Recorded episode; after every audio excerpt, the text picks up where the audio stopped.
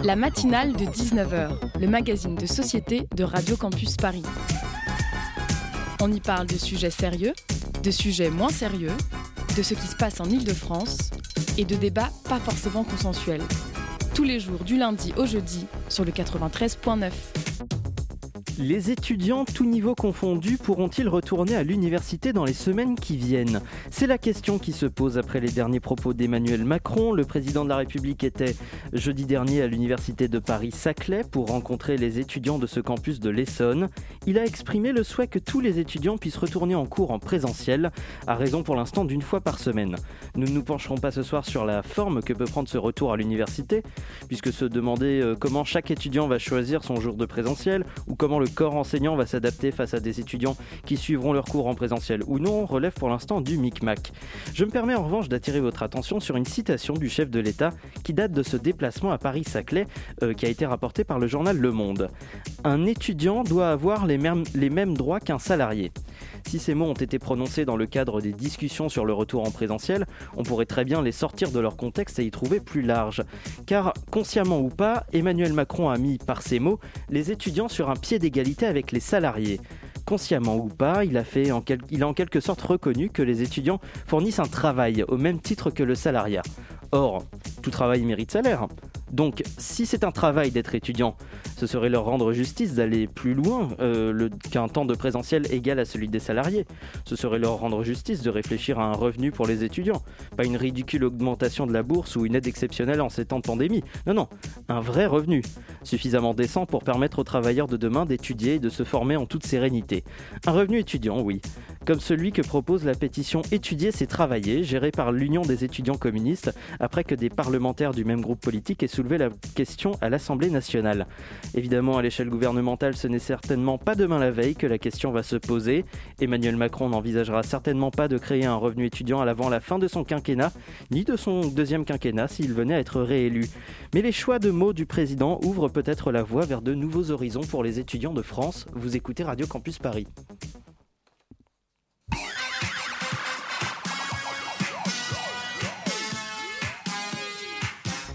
Bonsoir la francilienne. Au, programme pardon, de cette matinale de 19h, la politique de la nudité selon Instagram à l'heure de la suppression de la page Lusted Men du réseau social. Avec nous pour en parler, Nicolas Kaiser-Brill, journaliste qui a écrit un article sur Mediapart sur, le, sur la question de la nudité sur Instagram en juin dernier. Il sera accompagné de la tatoueuse Lorraine, dont le compte Les Lèvres Rouges a été invisibilisé sur le réseau social. En deuxième partie d'émission, notre interview Zoom, Anna reçoit Lune, cofondatrice de la marque Nebulae qui propose de la vente de vêtements de seconde main en ligne. Ce n'est pas tout, pardon, puisqu'aux alentours de 19h36, Nadia fera le point sur le travail de SOS Méditerranée à l'heure des nouvelles sanctions politiques migratoires envisagées par l'Union européenne. Enfin, Chloé conclura cette émission avec une chronique sur Amanda Gorman, la poétesse qui a fait grand bruit lors de l'investiture de Joe Biden. Elle continuera d'en faire à 19h49. On est en direct jusqu'à 19h55 sur le 93.9. Merci d'écouter la matinale. Donc le 13 janvier dernier, ça faisait une semaine qu'on avait ouvert notre exposition Lost in Men dans le cadre des, des 10 ans du Festival Photo Saint-Germain. Et là, euh, tout notre contenu a été supprimé, notre compte a été euh, shadowban, comme on dit. On n'avait plus accès à nos contenus et on ne on pouvait plus se connecter sur notre compte. Ça s'est passé sans qu'on ait euh, d'avertissement préalable. Tout a été supprimé d'un jour à l'autre. C'était déjà arrivé qu'on se fasse supprimer des posts mais là, c'est tout le, c'est deux ans de travail et deux ans de, de communication euh, qui, qui, ont été perdus. Nous, on a toujours fait attention au contenu qu'on partageait. il y avait des citations, il y avait quelques photos, mais il n'était jamais en une des posts. Et quand on en mettait, on faisait bien attention à ce que ça ne heurte pas euh, des utilisateurs non avertis. Donc, on, on essaie de respecter les règles de censure qui étaient déjà en vigueur. Et on n'a pas été informé du, du changement de ces règles-là. C'est justement le nouveau terme suggestif qui maintenant s'applique aussi aux textes, aux emojis qui posent problème pour des contenus comme les nôtres. On a d'abord cru que le compte avait été supprimé parce qu'on avait raté l'épreuve du CAPTCHA, je ne suis pas un robot. Et en fait, non, c'était bien le, caractère politique et le fait qu'on aborde l'égalité euh, des genres sous, sous, le prisme de la sexualité qui pose problème. À l'instant, un extrait du témoignage de Marion Chevalier, membre de Lusted Men, un collectif qui invite à proposer un regard érotique sur les hommes et dont le compte Instagram a été censuré par le réseau social. Bonsoir euh, Lorraine. Bonsoir. Bonsoir, vous êtes tatoueuse et vous gérez euh, le compte Instagram Les Lèvres Rouges qui n'a pas été supprimé mais invisibilisé euh, par le réseau social, shadow ban comme on dit. On revient sur ce terme dans un instant.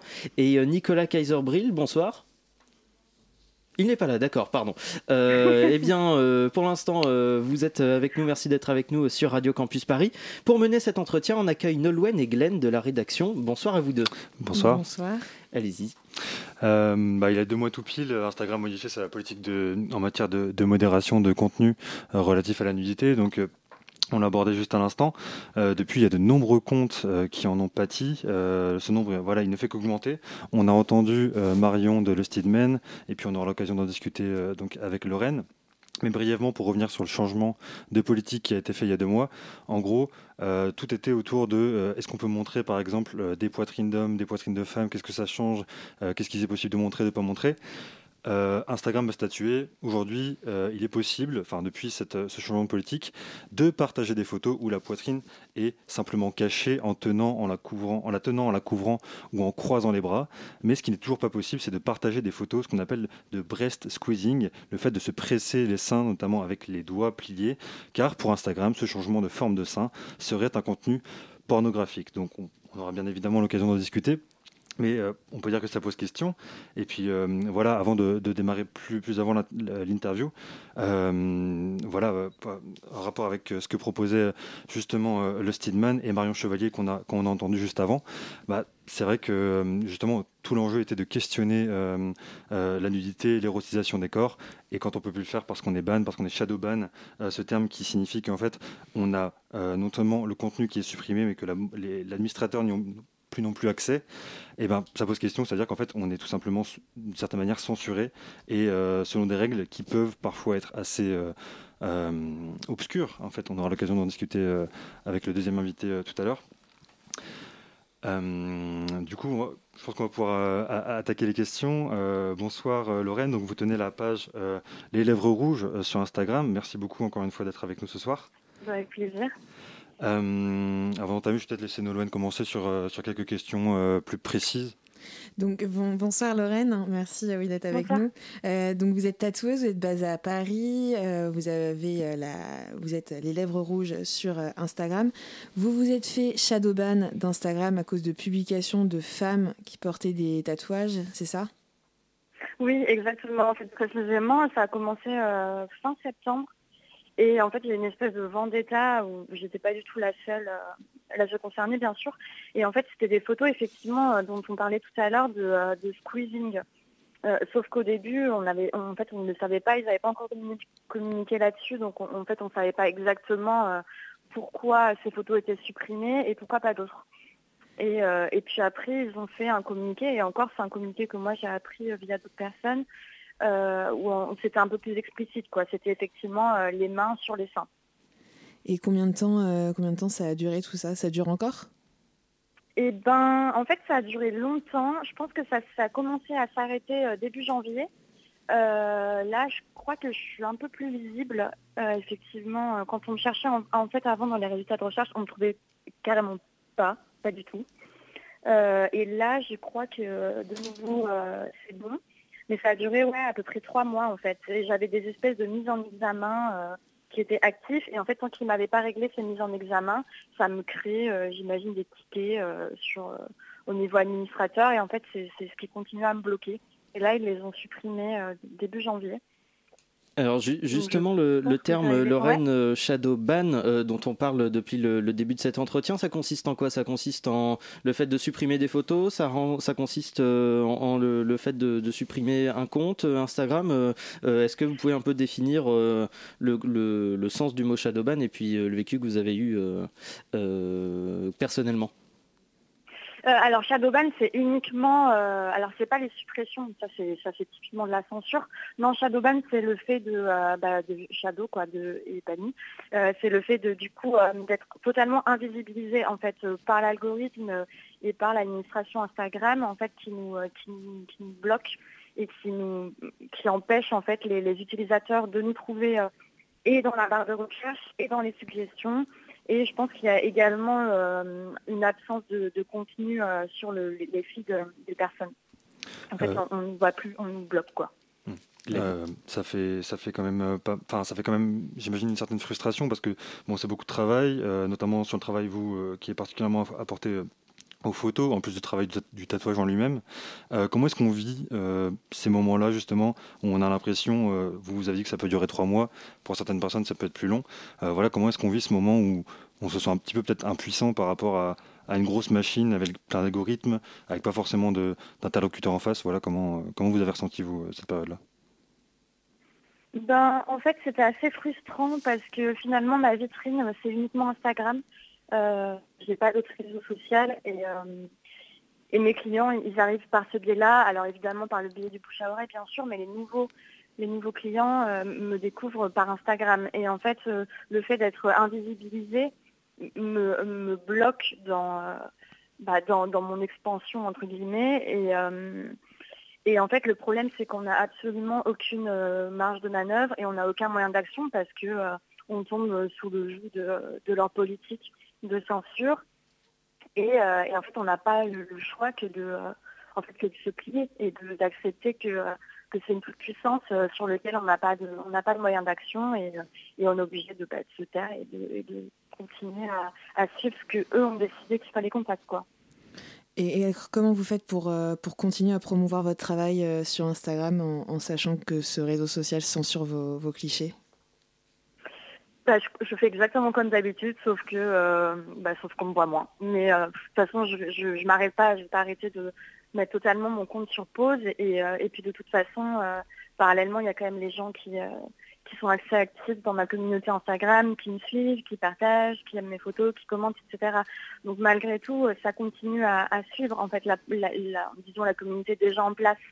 Mais, euh, mais on n'a rien à faire. En fait, on continue à publier, à faire des stories, à, partager son travail. Et en attendant que ça, ça cesse, de toute façon, on n'a pas le choix. Donc, euh.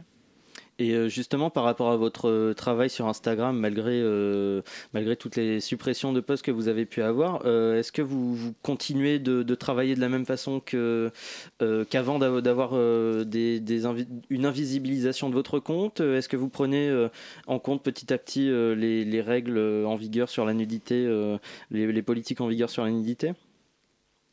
Euh, oui, alors déjà, je montre plus euh, de photos de côte, enfin c'est rare. Disons que maintenant, mes photos, je les prends plus de la même manière qu'avant. Euh, bon, ce qui m'arrange bien parce que je pas spécialement tatoué les côtes, donc moins j'en montre, moins les gens en ont envie finalement. Et, puis oui, j'applique ça, je monte plus de main sur des seins, je cadre mes photos différemment et, en fait, je, prends en compte cette nouvelle politique de censure de cette manière-là donc on voit que là, il y a notamment la censure finalement d'Instagram amène une certaine forme d'autocensure de votre part. Euh, vers quoi, enfin, pour vous, on peut aller jusqu'où en fait si on commence par là euh, bah, Finalement, il y a tout un pan de la création artistique qui se retrouve, euh, bah, voilà, donc censuré d'une part par la plateforme, mais finalement les, les, créateurs sont obligés de repenser totalement la manière dont ils promeuvent. Et certains, justement, on en parlait tout à l'heure avec avec le collectif, le collectif Le Steedman, ont toute une réflexion aussi sur la possibilité de montrer des corps nus, comment est-ce qu'on réfléchit à l'érotisation des corps, qu'ils soient masculins, féminins, euh, ou, de personnes qui ne s'identifient pas dans ces, deux, genres.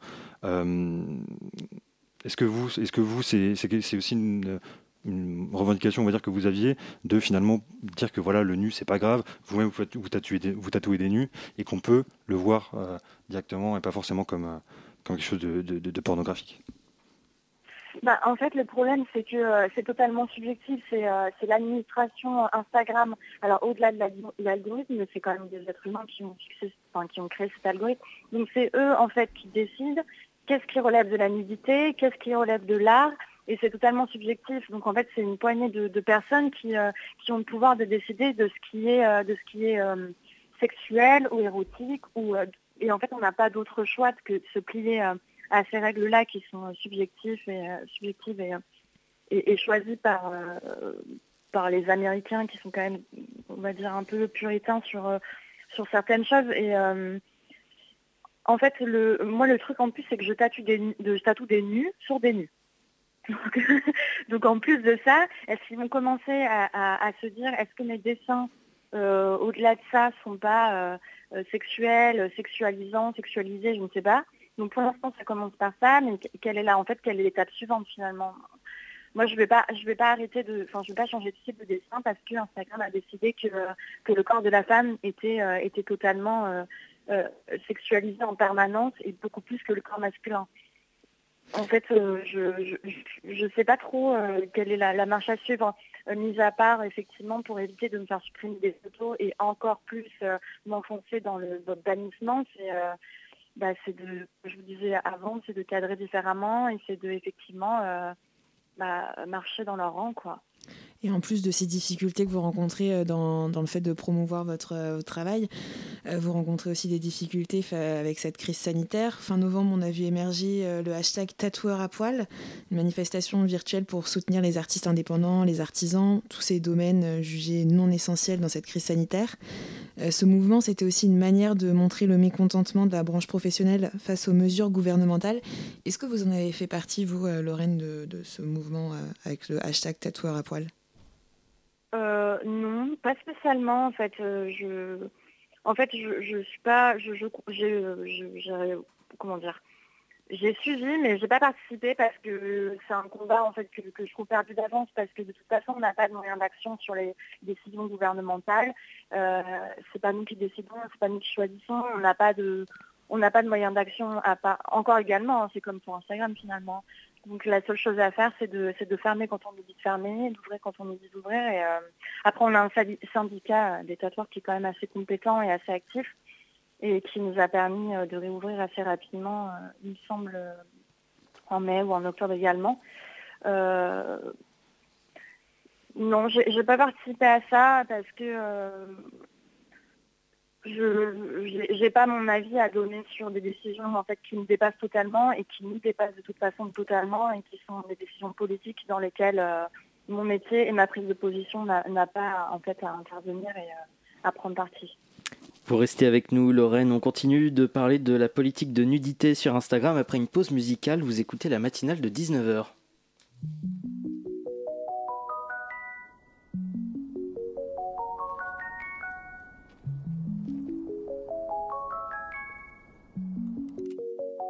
Tout le monde il veut seulement la thune Et seulement ça ça les fait bander Tout le monde il veut seulement la fame et seulement ça, ça les fait bouger. Bouger leur cul le temps d'un verre. Photo sur Insta, c'est obligé. Sinon, au fond, à quoi ça sert? Si c'est même pas pour leur montrer. Et puis, à quoi bon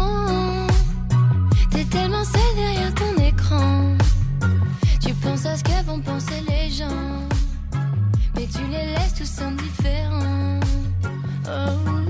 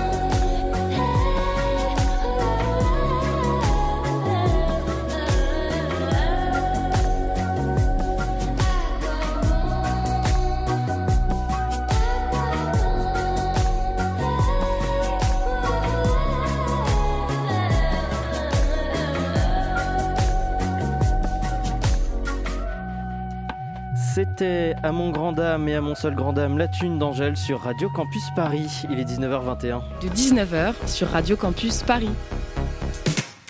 Embrasse euh, Anaïs malgré tout à la playlist et à la coordination de cette émission.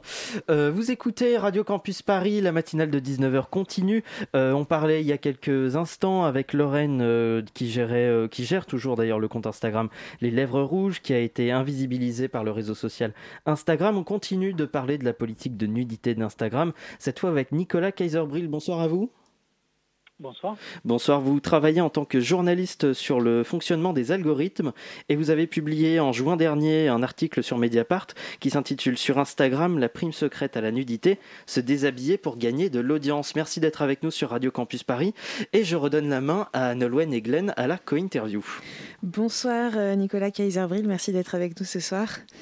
Euh, on vient d'entendre des témoignages de, Marion Chevalier du collectif Lusted Man et de Lorraine de Lèvres Rouges euh, qui, ont, euh, été, qui ont été victimes de, censure sur Instagram. Est-ce que ça vous étonne Non. Les, les, histoires de Marion Chevalier et de Lorraine ressemblent à celles qu'on a pu recueillir quand on a fait l'enquête avec Judith Duportail on constate que euh, Instagram et Facebook, qui sont la même entreprise, euh, agissent de manière complètement euh, arbitraire envers leurs utilisatrices et leurs utilisateurs, avec des, avec des conséquences tout à fait significatives pour elles. justement, vous parlez de cette enquête que vous aviez publiée en juin dernier avec Judith Duportail donc dans Mediapart, qui était intitulée sur Instagram La prime secrète à la nudité.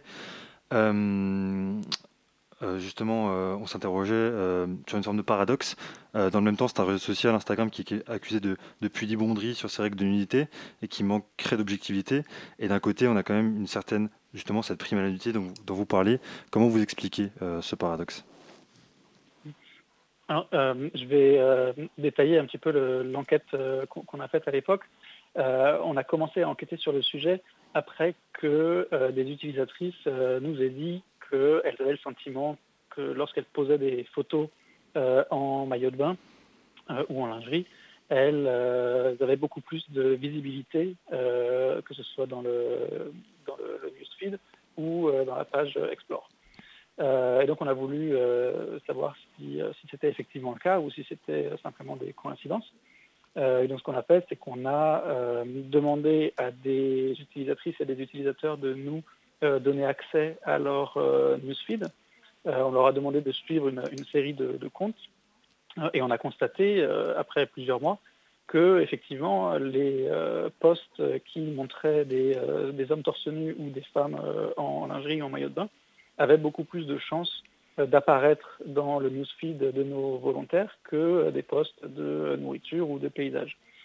et par ailleurs, ça correspondait à de nombreux témoignages qu'on a pu recueillir euh, et, euh, aux, euh, et aux brevets qui ont été déposés par les ingénieurs d'Instagram et de Facebook. donc on a effectivement une contradiction entre d'un côté une injonction à se présenter en, maillot de bain et de l'autre une interdiction d'adopter certaines poses ou, de montrer certaines parties de son corps. après, on peut l'expliquer en, on peut imaginer que euh, la raison de cette contradiction euh, tient dans les annonceurs euh, américains mais aussi européens qui sont habitués à une certaine sexualisation des corps et c'est cette, sexualisation-là qu'ils veulent et pas une autre. Et d'un point de vue technologique, comment l'algorithme d'Instagram peut favoriser la visibilité de photos dénudées et en même temps l'en empêcher d'une certaine manière? Il y a aujourd'hui des algorithmes qu'on appelle des algorithmes de euh, vision par ordinateur euh, qui euh, sont tout à fait capables d'interpréter une image et de, dire si ce qui est représenté, c'est une, femme en maillot de bain ou une femme en, topless et qui seront ensuite capables d'orienter la, décision de censure. par ailleurs, il y a aussi un énorme problème de signalisation de, masse, euh, où euh, en général ce sont euh, des hommes masculinistes, décident de nuire à, une personne en la signalant massivement à Instagram, ce qui dans les deux cas peut mener soit du shadow ban à de l'invisibilisation, l'invisibilisation pardon, soit la suspension du compte. et comme il n'y a aucune transparence de la part d'Instagram et de Facebook, on ne sait pas quel est le mécanisme qui a mené à une décision. Euh, dans votre enquête, et puis euh, vous l'évoquiez tout à l'heure quand vous la, la, redétaillez pour nous, vous parliez de score d'engagement des photos qui changent bah, selon différents critères, notamment bah, vous, citiez le, maillot de bain par exemple. Euh, le score d'engagement, vous le définissez comme la probabilité que tous les utilisateurs ont d'interagir avec un objet multimédia donné. comment ça se passe en fait? Est-ce qu'on peut vraiment être mis en relation avec des contenus simplement parce que c'est l'algorithme qui, l'a dit, alors que ce n'est pas forcément des choses vers lesquelles on va euh, être attiré par la base ou même pour, euh, lesquels on est venu sur Instagram? Alors le, score d'engagement, c'est un concept qu'on a trouvé dans un brevet qui a été déposé par des ingénieurs de Facebook euh, et qui, comme, comme, vous le disiez, qui, explique qu'à chaque fois qu'une photo est postée sur le, sur le réseau social, l'algorithme calcule automatiquement un score d'engagement. L'exemple qu'ils prennent dans le brevet, c'est si vous prenez en photo une bouteille d'une certaine marque, euh, elle sera montrée en priorité euh, à des gens qui, sont déjà, qui ont déjà liké par ailleurs euh, la marque. Après, on n'a aucun moyen de savoir si ce brevet est effectivement utilisé pour le véritable Instagram, puisque ce n'est pas parce qu'on dépose un brevet qu'on utilise forcément une, technologie. Et par ailleurs, Facebook n'a pas répondu à nos questions quand on leur a demandé si le, score d'engagement était utilisé en production. D'accord. Et Très concrètement, euh, est-ce qu'il est y a une différence dans l'algorithme d'Instagram, notamment vis-à-vis de les photos et de la politique de, la modération de la, nudité, ce qui est notre sujet ce soir, euh, par rapport à des réseaux comme euh, Twitter, comme, comme Facebook par exemple, Facebook qui est quand même la maison mère d'Instagram? Facebook et Instagram en général utilisent les mêmes infrastructures euh, et réagissent de, la même manière. Donc il y a peut-être des, détails, euh, des, différences à la marge. Après, il y a une différence énorme avec Twitter, c'est que Twitter, c'est le, seul des gros réseaux sociaux qui euh, autorise les contenus pornographiques. donc à ma connaissance, il n'y a, pas de modération sur les photos en ce qui concerne les parties du corps qui sont, qui sont montrées. Quel est le, but d'Instagram à terme selon vous avec euh, ces différents algorithmes? Est-ce que ce serait de, contrôler, d'avoir le contrôle de notre créativité? Euh, C'est une question qu'il faudrait leur poser à, eux. Euh, après, je pense qu'on peut regarder les choses plus, prosaïquement. L'objectif de, Facebook et d'Instagram, c'est d'obtenir le plus d'argent possible de la part des annonceurs. Euh, et donc, ce qu'ils veulent, c'est avoir un, environnement où euh, les utilisatrices, les utilisateurs euh, restent sur l'application, sur continuent de, scroller le plus possible, tout en étant tout en jamais choqués ou en étant jamais dans une position psychologique qui ne leur donnerait pas envie de, de cliquer sur la publicité. vous parlez du fait que ce soit quand même très opaque la manière dont fonctionnent ces algorithmes, les décisions qui sont prises et aussi les motivations. Euh, est-ce qu'on peut contrer cette opacité? Ou est-ce qu'il y a des procédures qui vont, ont été mises en place? Est-ce qu'elles ont échoué? Est-ce qu'elles ont permis d'avoir des avancées? Est-ce que vous pouvez nous, parler de ça? Alors on, peut, mais euh, non seulement on peut, mais on doit.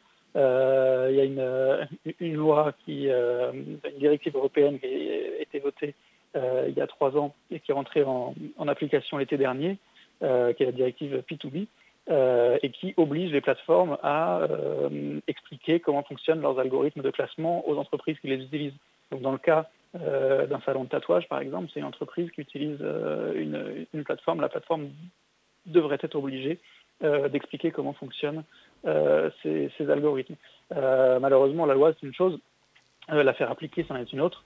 et il y a, à ma connaissance, en Europe, aucun régulateur, aucune, police judiciaire qui est en mesure euh, d'examiner dans le détail comment fonctionne euh, l'algorithme d'Instagram.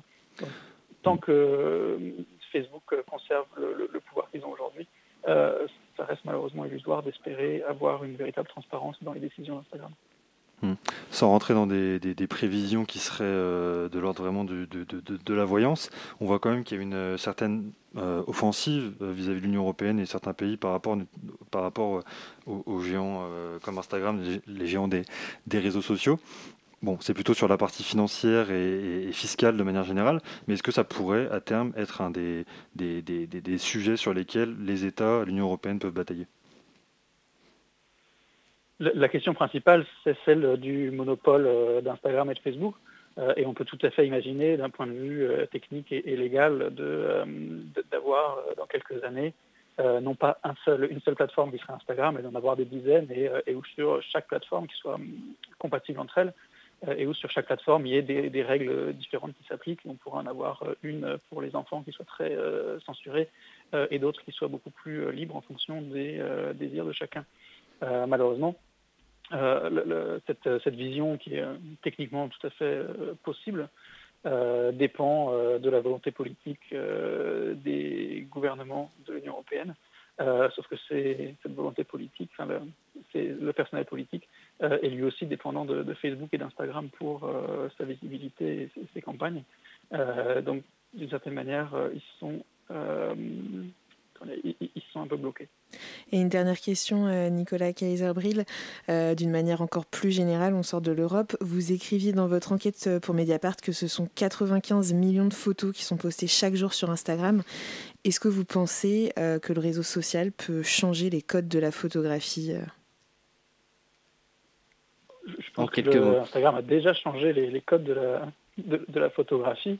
Euh, et comme le disait euh, tout à l'heure Lorraine, euh, les photographes sont obligés de s'adapter à ce qu'ils pensent qu'Instagram veut pour être certain que leurs photos soient vues. Merci beaucoup Nicolas Kaiserbril d'avoir été au micro de la matinale de 19h et merci beaucoup aussi à Lorraine d'avoir été avec nous quelques instants plus tôt. après les mots, la musique sur Radio Campus Paris, on revient tout de suite avec la chronique de Nadia et le Zoom.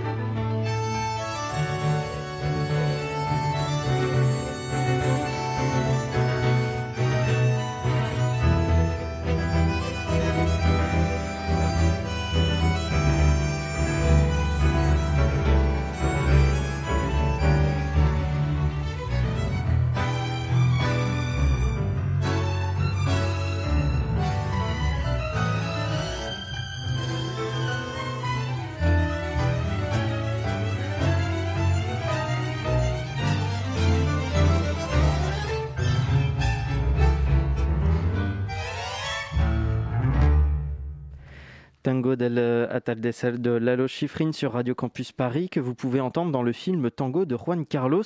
C'était la petite recommandation cinéma de 19h37. La matinale de 19h, le magazine de société de Radio Campus Paris.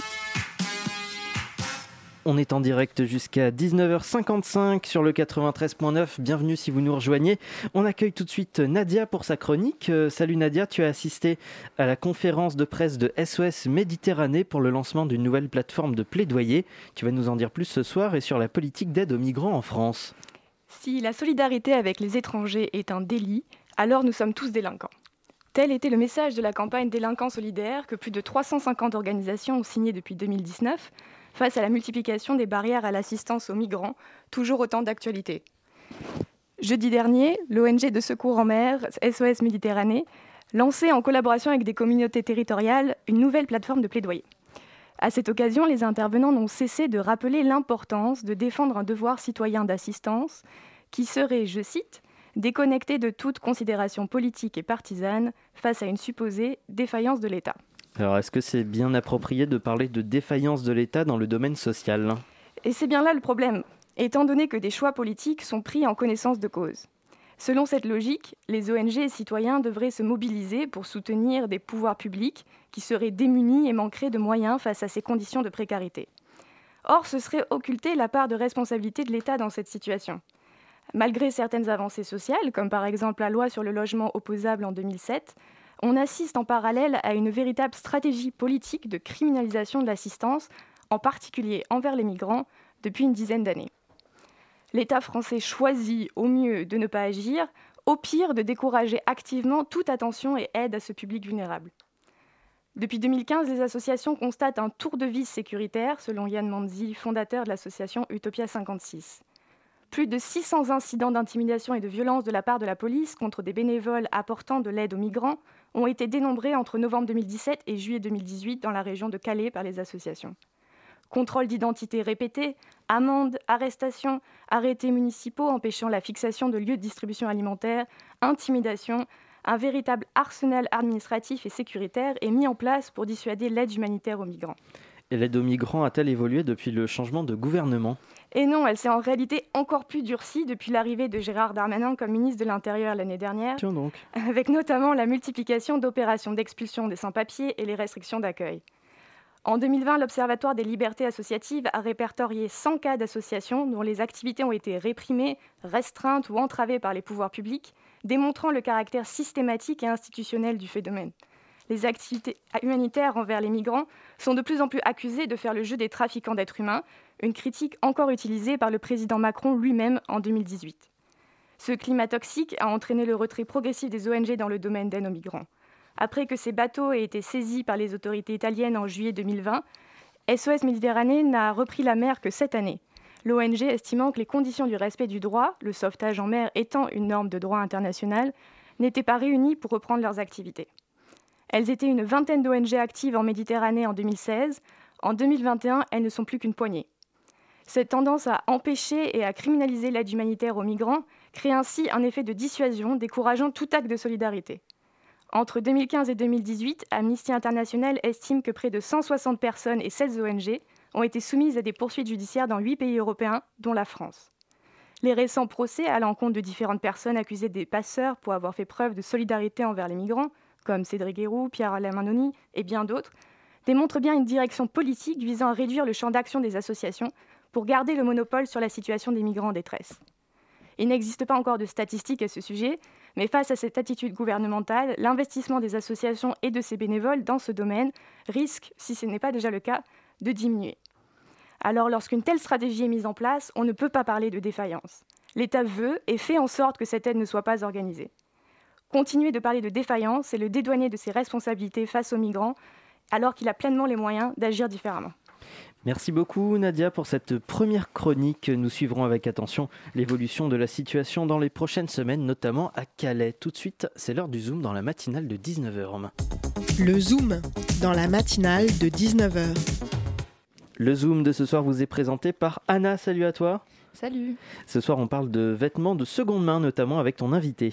C'est ça, Lune, bienvenue au micro de, Radio Campus. Aujourd'hui, tu viens nous parler de ta marque de vêtements de seconde main que tu as lancée il y a quelques mois en ligne. Alors Lune, tu as 21 ans, tu en master d'infocom et à côté de tes études, avec deux autres copines, vous avez décidé de lancer votre marque Nebulae. Alors ça vient d'où l'idée de ce projet? Euh, je dirais que Nebulae, c'est un peu le résultat de, à la fois de, plein de réflexions et puis euh, des aventures. En fait, avec ma meilleure amie Maxence, ça fait trois ans qu'on ne consomme que de la seconde main et plus du tout de fast fashion. À la base, c'était plutôt pour, euh, d'un point de vue économique, c'était beaucoup plus rentable pour nous, pour notre portefeuille d'étudiante. Et euh, puis petit à petit, il y a des vraies questions qui se sont posées autour de cette consommation. Euh, qu'est-ce que c'était que la fast fashion? Comment on pouvait euh, contrer cette fast fashion? Comment on pouvait redonner de l'intérêt à un vêtement qui était bah, associé par la société capitaliste à un déchet? Comment on pouvait lui redonner une nouvelle image et une jolie image? Et du coup, il y a plein de, plein de petites questions dont on discutait énormément toutes les deux. Et puis à côté de ça, les gens n'arrêtaient pas de nous dire mais je comprends pas, moi en friperie, je trouve rien, c'est moche, c'est troué, c'est sale, ça me dégoûte. Euh, vous, vous avez vraiment l'œil. Et donc c'est vraiment la fusion entre ces remarques que nos proches nous faisaient et euh, ces questionnements euh, et cette envie d'être actrice de la transition sociale et écologique qui ont fait que Nebulae est né. Et donc Nebulae, c'est une plateforme de vente de vêtements de seconde main en ligne qui propose euh, des vêtements uniques qui sont soit recyclés, donc remis à neuf, soit euh, upcyclés. Et d'ailleurs, pour pas faire de jaloux, on vient de, sortir une ligne mixte. Euh, du coup, plus de questions de genre, n'importe qui peut s'habiller en vintage. Super. Et comment vous avez réussi à le mettre en place concrètement? Bah, un peu plus concrètement, on a créé une micro-entreprise parce que c'est quand même ce qui est le plus simple à l'heure actuelle pour les jeunes entrepreneurs. À côté de ça, on a recruté Capucine, qui est la troisième membre du coup de ce projet, qui s'occupe de tout le côté euh, juridique et financier. Et du coup, comme on n'est que trois, on touche un peu à tout. Enfin, moi, je fais à la fois euh, du repérage de tendances, je vais chiner en brocante, en puce et en friperie, je fais de la couture, euh, de la com, je m'occupe des shootings. voilà, on touche un peu à tout. Donc, c'est très agréable quand on aime ce qu'on fait de, de faire tout à la fois. Et sur le site de Nebulae, on peut lire sur la page d'accueil une phrase de Lavoisier Rien ne se perd, rien ne se crée, tout se transforme. Pourquoi avoir choisi euh, cette phrase? Alors on trouvait ça hyper intéressant de faire un rapprochement entre le monde de la mode et la chimie de Lavoisier. Et du coup c'est devenu un peu notre maxime, notre idéal, parce qu'on rêve vraiment que l'univers de la mode ce soit un, endroit dans lequel au lieu de détruire, de jeter quand il y a un mini trou, eh ben on réutilise. On réutilise euh, soit les matières premières pour euh, recréer autre chose, et c'est ce qu'on fait sur notre site dans la partie euh, atelier création. Ou sinon, on remet à neuf euh, des, vieux vêtements, enfin des vêtements en tout cas vintage. Et c'est ce qu'on fait aussi dans notre partie euh, recyclerie. Et du coup, on se disait, enfin, c'est pas possible, la mode, elle suit vraiment un cycle qui se répète tous les 30 ans. Alors pourquoi détruire plutôt que de, plutôt autant réutiliser et euh, recréer à partir de ce qu'on a déjà au lieu de toujours euh, consommer et fabriquer. c'est vrai, bah pourquoi pas. Mais comme tu as dit, c'est pas donné à tout le monde parce qu'on entend souvent euh, le discours même de nos proches qui sont pourtant très attirés par l'idée de consommer de la seconde main pas chère, mais qui trouvent jamais rien ou qui ont la flemme de chercher, qui repartent toujours les mains vides des friperies. Vous, vous leur apportez un peu une réponse euh, à travers Nebulae et surtout une réponse accessible parce que c'est vrai qu'on voit de plus en plus se développer des sites de vintage en ligne qui proposent également de la seconde main mais pas toujours abordables niveau prix alors que Nebulae ça reste accessible et mixte et également solidaire puisque vous avez vocation à reverser 10% de votre chiffre d'affaires à une association. Est-ce que tu peux nous en dire un peu plus? Bah, c'est exactement ça. Comme tu le disais, Nebulae, c'est vraiment une entreprise euh, qui s'inscrit dans l'économie euh, sociale et solidaire. Et donc, c'est vraiment pas un projet avec lequel on veut se faire de l'argent, c'est plutôt un projet par lequel on veut euh, changer les habitudes et faire que les gens se posent des questions sur leur manière de consommer, en particulier du vêtement. Et du coup, à côté de cette volonté, cet engagement écologique, on aimerait bien que Nebulae ce soit aussi un acteur de la transition sociale et pour ça, bah, depuis le début, on a décidé de reverser 10% euh, de notre chiffre d'affaires à une association. Et on voudrait que ce soit une association qui favorise la réinsertion euh, professionnelle de personnes en situation de grande précarité. Du coup, j'en profite pour faire un petit appel à candidature. Euh, on n'a toujours pas trouvé le projet qui correspond le plus à Nebulae, donc si vous avez des idées, bah, n'hésitez pas à nous les communiquer. À bon entendeur. Nebulae, c'est donc la garantie d'un dressing social et éco-responsable qui est disponible partout en France, c'est ça? Exactement. Bah déjà, pour réduire notre empreinte carbone, on a décidé de livrer nous-mêmes à vélo à Paris.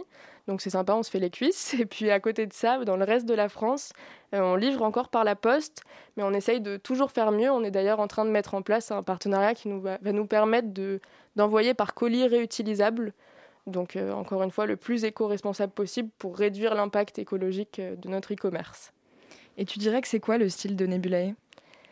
Alors je dirais que c'est très euh, années 70. Euh, vous verrez sur le site si vous jetez un coup d'œil, il y a beaucoup de Santiago, de pantalons pas de def, de petites chemises un peu hawaïennes et tout. Et puis moi, à côté de ça, j'aime beaucoup les années 50-60, les petits tailleurs un peu secrétaires. Et c'est surtout un mix de plein d'époques qu'on modernise pour euh, faire que ce soit portable et joli à l'heure actuelle. Et pour nos auditeurs, est-ce que tu peux nous décrire ta tenue du jour? Alors, euh, bah, des pieds à la tête, euh, de mes, à partir de mes pieds, j'ai des bottes que j'ai trouvées sur Vinted pour 10 euros. Donc Vinted, encore une fois, une plateforme de vente de seconde main. Les chaussettes aussi euh... Alors, je connais pas la marque de mes chaussettes, mais je peux checker si vous voulez. Ensuite, j'ai une combi pareille que j'ai trouvée sur Vinted pour 3 euros et un t-shirt que j'ai trouvé en friperie pour 1 euro. Donc, comme quoi, le vintage, bah, c'est pas cher et ça permet d'avoir du style. bon, bah, plus d'excuses pour euh, se constituer un dressing euh, écolo style vintage qui est disponible pour tous les genres et partout en France. On rappelle le site, c'est nebulaevintage.shop et vos réseaux sociaux?